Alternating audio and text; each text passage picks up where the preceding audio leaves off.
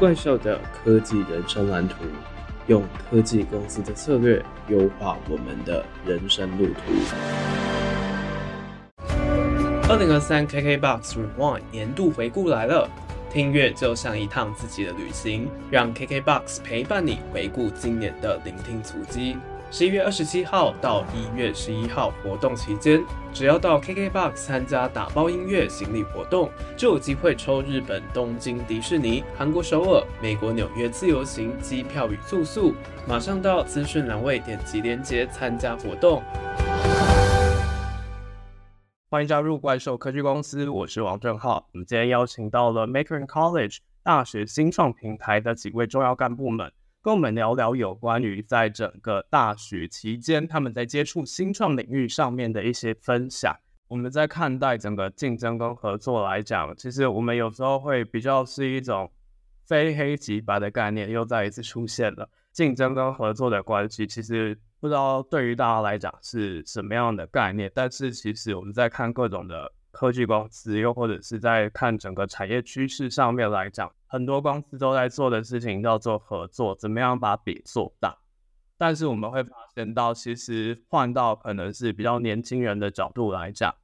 会特别在乎竞争的关系。就是我们可能会想说啊，今天谁又做了什么样的事情，我是不是也要跟进做这样的事？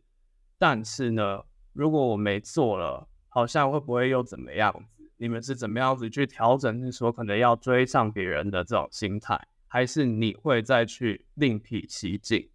怎么样子去面对自己的可能是比较觉得完蛋了，又开始内卷的那种想法？我觉得我可能会是另辟蹊径。其实我本来就不是一个就是会一直去比较的人，我不会说因为别人他可能今天读了多少书，那我就要跟他一起读多少书，不然我就会完蛋。对，我觉得就是在大学里面，我其实真的不是一个很有竞争力的人。Oh my god，好惭愧。反正就是我觉得我一直都是能够把事情做好，然后我能够照着我自己的计划走，我觉得就是一个很棒的人。所以可能在竞争这方面，我可能还是比较偏向就是另辟蹊径去过我自己为自己计划好的路。这样，我还蛮认同就是 Pen 刚刚说的，就我觉得之所以会有内卷，就是因为可能大家不知道自己到底想要什么，所以才看到别人在做这些事情也。跟着去做，多花一些时间在探索，去探索说自己未来到底想要往哪一条路上走。那如果你找到属于你的路的话，那你就按照你的路去走就好，就不用再管别人在做什么。嗯，在你还不清楚你的未来想要的是什么样的方向的话，那你去模仿别人，就是别人做什么，你去跟进，也未必不是一件好事，因为你可能会在模仿他、学习他的过程当中，可能你也接触到你感兴趣的事情。就是你还是会在当中找到属于你自己的东西，所以我觉得内卷这件事情就是不会是一个贬义词，大家就是在互相竞争，然后也可以一边互相学习。因为我在大二的时候就一直说，哦，我要去交换，我要申请一个双主，我要逃离某某系，但就是跟着大家的路嘛，就是同才做什么，我也想做什么，因为我也处于一个很迷茫的阶段。但其实后来我发现，当你处于这个阶段的时候，第一个，你可以像 Peter 刚才讲的，就是去追随其他人的步伐，可能就在之中找到自己的路。再来，我就是觉得，当你有这样的想法的时候，可以做的事就是把你的空白时间塞满。像我那时候就是加社团，然后开始健身。我喜欢球类运动，我就去当球精。我就把我自己的时间塞满，我就会慢慢的找到，哎，我好像喜欢什么，我适合做什么。所以我觉得这是一个方法，可以提供给大家。我自己其实当时也是经历过一段焦虑的时间，那。我跟 Emma 的做法完全一模一样，就是把时间塞满。但是我后来其实又到了另外一个极端了，就是不知道大家在什么样的阶段。但是其实到了一个时间塞满的那个阶段的时候，我反而变成是另外一种心情，就是我不知道这个东西到底是我真的想要的，还是它其实比较像是一种我好像是一个一个 checklist，我要达标、达标、达标，而把我的整个 to do list 塞满。不知道我自己到底要什么，我觉得这又是在下一个阶段来讲，就是大家在克服整个内卷跟焦虑需要遇到的另外一个课题。那再下一点，我想要再去回到团队本身，想要了解一下 Penny、Peter 跟 Emma 有没有会是意见产生分歧的时候，那你们会透过什么样的方式去帮助自己在沟通上面更有共识？我们在沟通上面好像没有到就真的发生很大的争执吧，对吧？没有吧？对。然后我觉得，因为我的个性是比较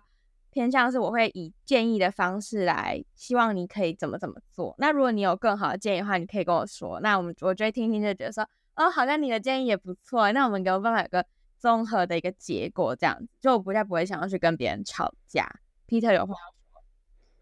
他可能要含冤击鼓。就我觉得啊，其实我因为我们的节目主要还是给各个主持人还蛮大的空间的啦，就是因为我们的企划都还是分开写的，所以我们比较多的交流可能会是在前期在企划的发想上面，我们会有比较多的彼此沟通，说这个部分哪里需要修改，那这个企划好烂之类的。我们还是哎，我们都友善包容，我们都说你可以建议你怎样怎样怎样会比较好哦。但你还是很棒，我们会这样讲。对对对，啊，白话文就是说这个计划要删掉重来。所以在主持上面的话，反而就比较没有说我们在主持上面有什么争执啊，因为毕竟我们三个人合作录制也只有一集而已。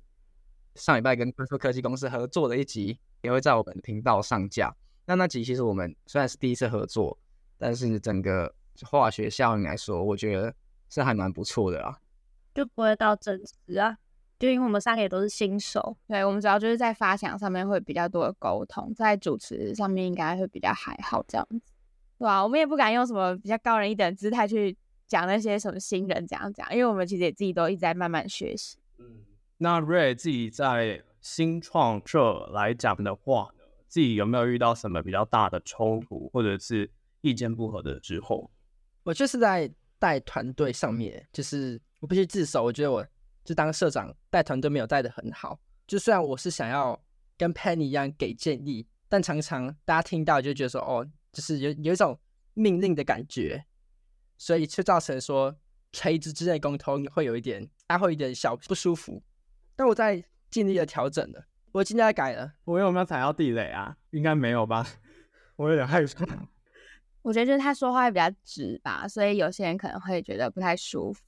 那你在第一季的时候有没有就是发生什么争执？我觉得最难的点大概就是当大家在思考说这个频道的一个共同方向的时候会比较难。那以我自己来讲，我当时的一个目标其实就是我必须要扩大整个版图。那当然，你如果要扩大整个规模，实际上你要做出非常大的努力，包含你自己的行销能力。各种的业务啊，然后还有跟其他人合作各种类似的事情，其实就变成是说你自己对于这个频道的目标是什么？我觉得遇到比较大的点在于是说，大家是不是都愿意去朝向一个非常远大的目标？因为坦白来讲，就是要做到什么排行榜上面的前几名啊，粉丝要多少啊，这些都是不可控的因素，但是你必须要花非常多的时间。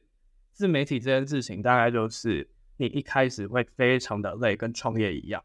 你一开始要投入非常多的钱跟体力在维护你的任何东西，因为其实你把你的时间放在这里，它一开始是不会带来回报的，它通常都是在后面之后突然杠杆起来了，然后你的复利整个加成之下，你才会收获那些成果。那我觉得最难的地方，其实就是当你还在有其他身份的时候。你要做这些斜杠的事业，那你是怎么度过那个撞墙期的？就像你刚刚说，前期可能就不管是流量上啊，或是就是在时间安排，就是会遇到很多的困难嘛。那你是怎么就是度过这样的难关，然后做出现在这样那么棒的成绩？我自己是觉得必须要去思考到的点，就是你自己的目标够不够明确，然后还有小小的一些成果回馈。不知道大家有没有看过《原子习惯》？其实它里面就有讲到一点，就是如果你要养成一个好的习惯的话，你不能设一个非常大的目标，相反的，你可能是要让自己在一定的小目标之下，你有一个非常及时的回馈。例如说，今天可能谁分享的一个内容，其实这就是一个里程碑了。你要慢慢的去累积各种的里程碑，像是我们从一开始，其实我们在官网上面就有我们自己节目的年表。你如果仔细看的话，会发现其实我们都是建立在小小的成功，成功一次了，再去复制另外一个模式，让成功再去累积下一次的成功。所以我觉得必须要去找到你的第一次成功，然后你要大概是让你的这个可以直接看到的回馈去帮助你再继续做下去。就是有一种，今天你的东西有人看了，有人是因为你的东西而获得到了一些帮助，所以它可以让你坚持去做下去。要找到那个 passion，基本上热情最重要的。学习到了。对。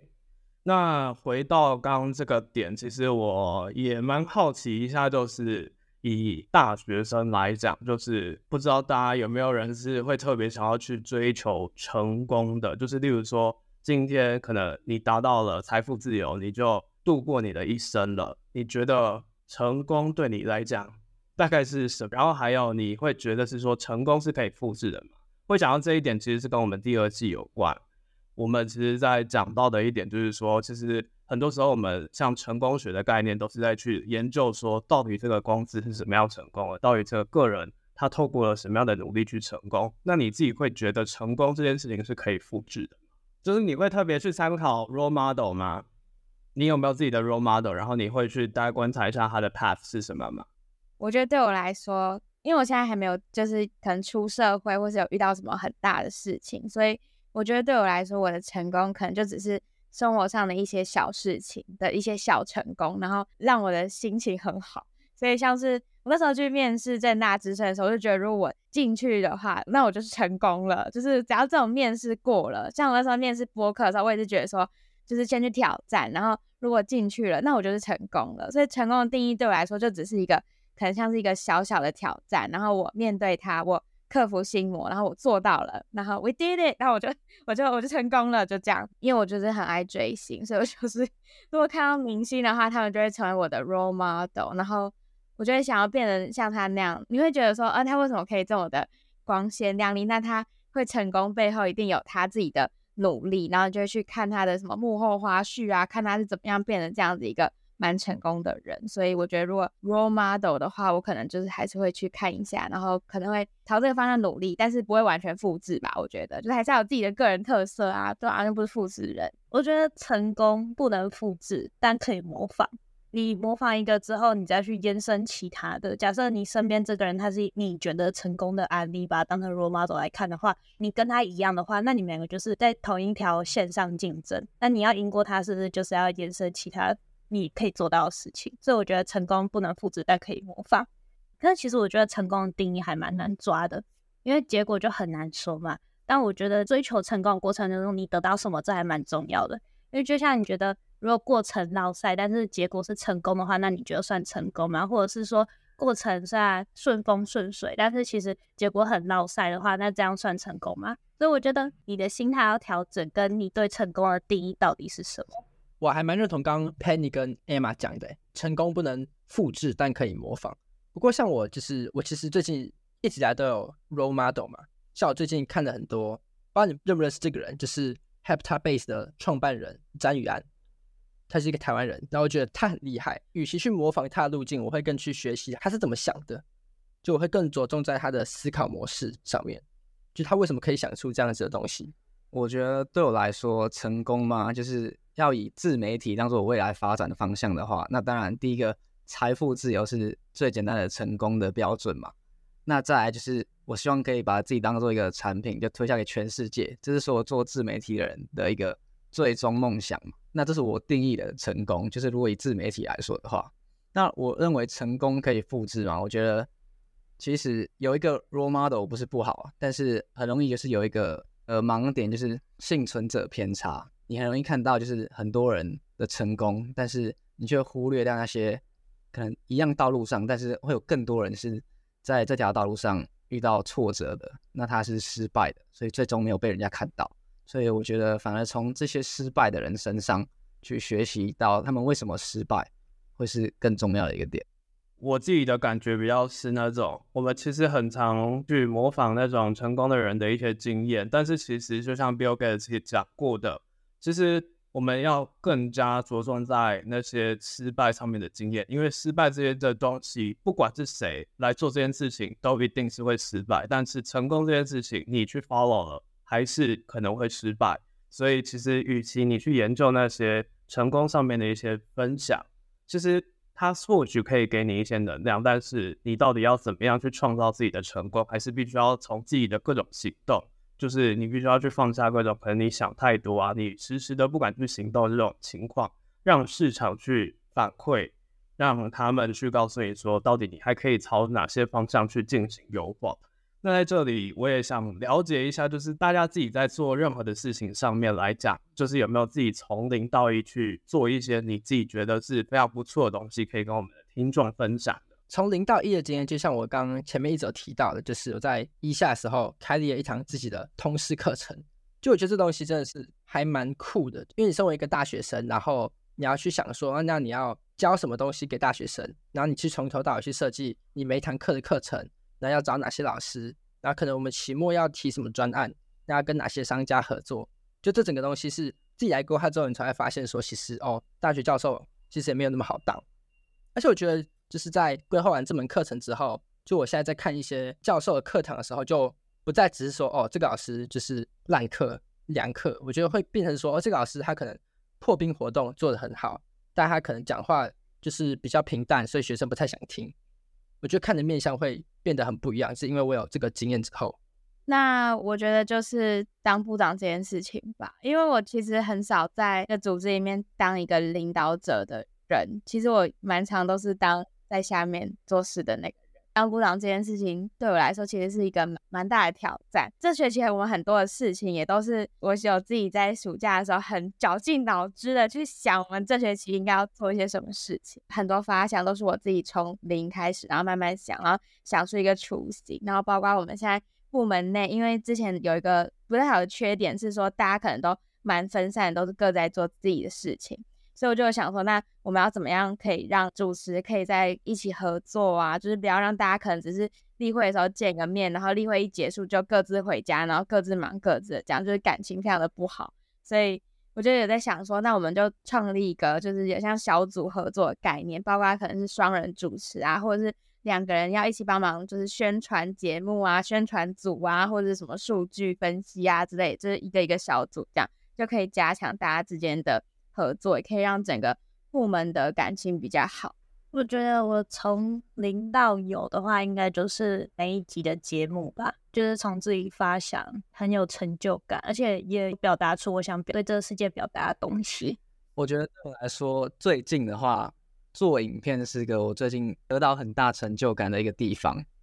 我们的节目一开始是就只有在 Podcast 平台上架嘛，所以就没有影音的形式，所以我就想说。就跟刚刚讲到的，模仿其他大牌的 podcast 频道，那他们都有做 reels，我们是不是也可以来做做看？所以我就从最一开始模仿他们的影片风格，然后到素材收集，然后自己剪接、自己加特效，我都自己去就在网络上学啊。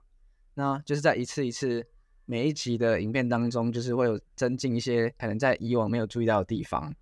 所以就会慢慢的去进步。这是我最近成就感爆棚的一个收获，那很不容易耶，真的很不容易。